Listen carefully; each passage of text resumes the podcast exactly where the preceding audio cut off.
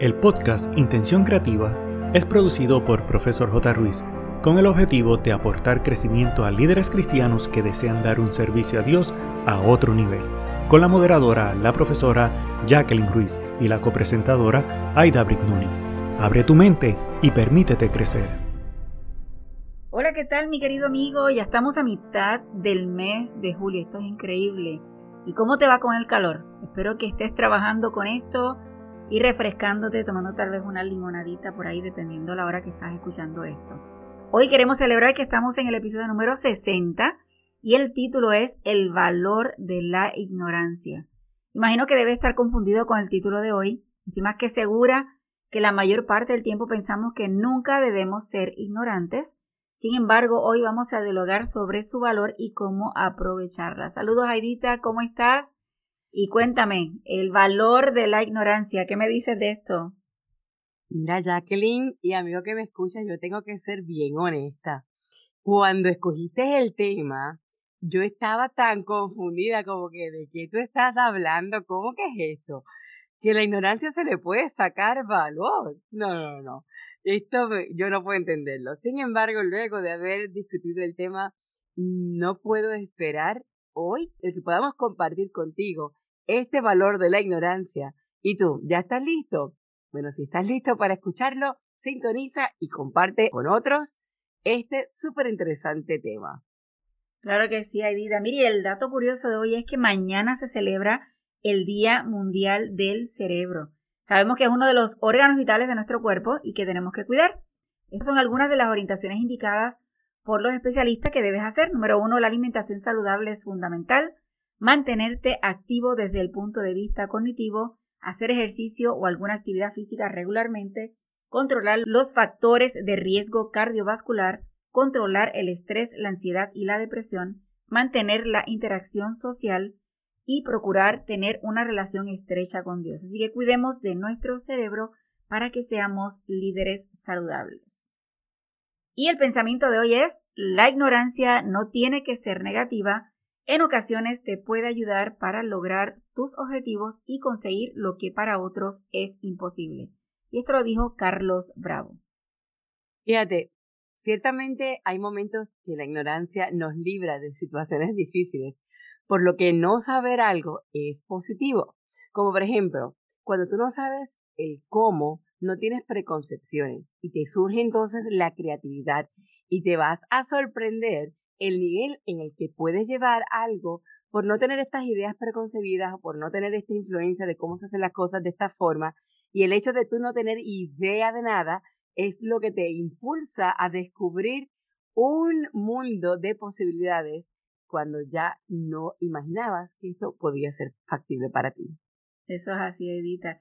Comenzamos definitivamente diciendo que la ignorancia la mayor parte del tiempo la vemos como negativa porque la definición es falta de conocimiento y nadie quiere pasar por ignorante.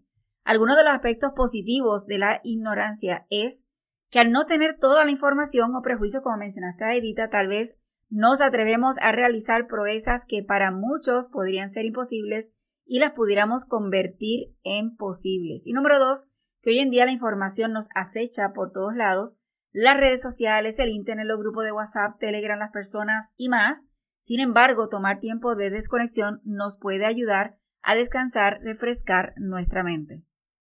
Sin embargo, hoy queremos enfocarnos en uno de los aspectos importantes de la ignorancia que podríamos utilizar en cualquier área de nuestra vida, incluyendo la iglesia, y es que el ser ignorante en cuando llegan los chismes a nuestros oídos o cuando intentan incluirnos en chismes lo mejor que hay es no tener idea y tener esta ignorancia. Estamos claros que el chisme o ser chismoso es pecado y está mal por completo. Porque es cuando una persona calumnia, insulta o daña a otra de cualquier forma. Es a veces muy sutil, como quejarse de alguien y a veces es más fuerte como decir algo muy, muy malo o falso de otra persona. Estamos claros que a veces la información podría ser cierta, sin embargo, el que está escuchando no necesariamente tiene por qué tener esa información, porque en realidad no le concierne y mucho menos le beneficia. mi mamá siempre me dice, si no tienes nada bueno que decir de alguien, mejor no lo digas. Eso es así. ¿Cómo podemos evitar el entrar en, en el chisme? Número uno, es reconocer que no es correcto y que Dios lo aborrece. En Salmos 101.5 dice, destruiré por completo al que hable mal de su amigo, no soportaré a mi lado al que se crea más importante y más inteligente que los demás. Y está más que claro que Dios lo aborrece y no es importante que lo tengamos en nuestra vida. Número 2. Recházalo.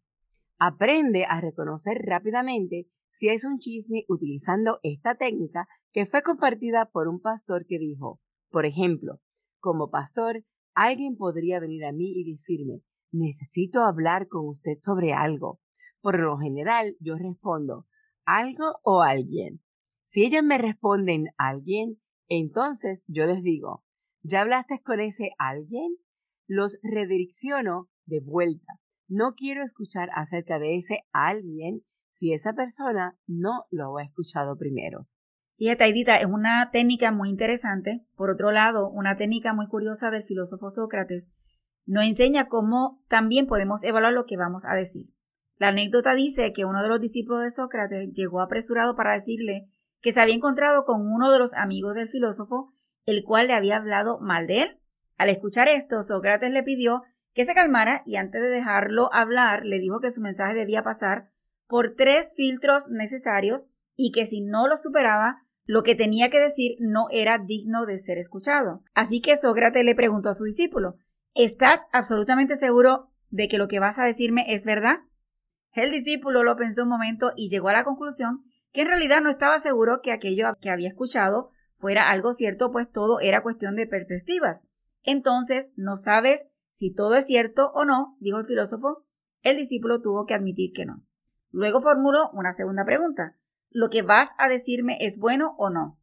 El discípulo contestó con seguridad que no se trataba de algo bueno, pues lo que iba a contarle podría causarle malestar y aflicción a su maestro. Entonces Sócrates dijo, vas a decirme algo malo, pero no estás totalmente seguro de que sea cierto. El discípulo admitió que así era. Para terminar, el sabio preguntó, ¿me va a servir de algo lo que tienes que decirme? El discípulo dudó, pero al final respondió que en realidad saberlo no resolvería o resultaría útil para Sócrates. Al conocer las tres respuestas de su discípulo, Sócrates se negó a escuchar lo que quería decirle y le dio ese argumento. Si lo que deseas decirme no es cierto, ni bueno, e incluso no es útil, ¿para qué querría saberlo? Reprende si es necesario. Vamos a suponer que alguien está hablando de otra persona y te pueden comenzar lentamente el cuento pero rápidamente se convierte todo en una locura. El consejo es que te atrevas a interrumpir a esa persona y ese ataque que él está diciéndote, decirle, por ejemplo, oye amigo o amiga, estás hablando muy mal de fulano o de fulana. ¿Estás diciendo toda la verdad? Estos son rumores. ¿Has hablado con él o con ella sobre esto? Esto que te estoy diciendo, mira, de verdad, no es fácil, y hay veces que nos vamos a tener que ver obligados en entrar en conversaciones difíciles. Mira, que llamen las cosas como son. Vamos a exigir a nuestros hermanos y hermanas que piensen como Dios, incluso sobre el tema del chisme. Definitivamente es difícil, Aidita, porque a veces, como mencionamos al principio, es cierto lo que, lo que se está hablando, pero cómo pasamos de una línea a, a dar una información a pasar a chisme o pasar la información a alguna persona que realmente no necesita saber ni hay necesidad de hacerlo. Así que debemos estar procurando en todo momento evitarlo. Y número cuatro, redireccionar. Hay tres aspectos en esto y primero es que Cristo debe ser primero, segundo las personas y tercero aquellos con quienes se está chismoseando. Así que número uno, el primero, dirige a las personas a Cristo. Los rumores existen porque creen las mentiras sobre Dios y sobre ti mismo. Recuerda que Satanás es el primer traficante de rumores cuando habla mal de Dios. En segundo lugar, dirige a las personas a las mismas personas que ellos están hablando. Si tienes un problema con alguien, debes hablar con esa persona. Si el carácter de uno está quebrantado, sé humilde y pide perdón. Y número tres, debes ir humildemente con aquellos de quienes se ha hecho el chisme. Esto cierra el círculo y refuerza la necesidad de abandonar el pecado de la charla trivial.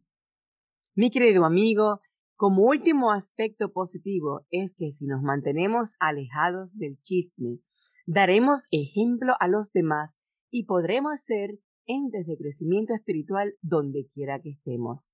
Definitivamente el chisme es desagradable, nunca es bueno y debe ser despreciado por todos los que aman a Cristo y su iglesia.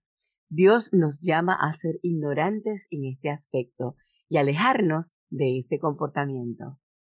Y nuestro deseo es que nuestra oración y acción sea para cumplir con Efesios 4:29 que dice, ninguna palabra corrompida salga de vuestra boca, sino la que sea buena para la necesaria edificación, a fin de dar gracias a los oyentes. Así que hoy has aprendido cuál es el valor de la ignorancia y procuremos mantenernos totalmente en este aspecto, sobre todo cuando llegue un chisme a nuestra vida.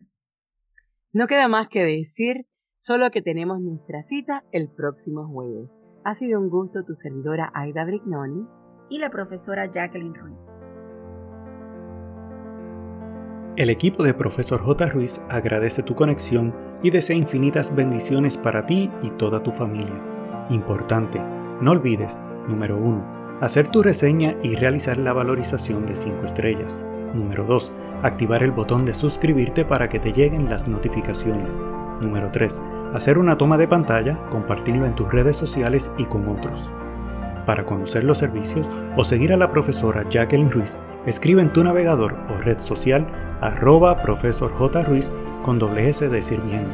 Pero sobre todas las cosas, no te limites a nuevas oportunidades de aprendizaje. Recuerda que juntos podemos construir un legado de bendición.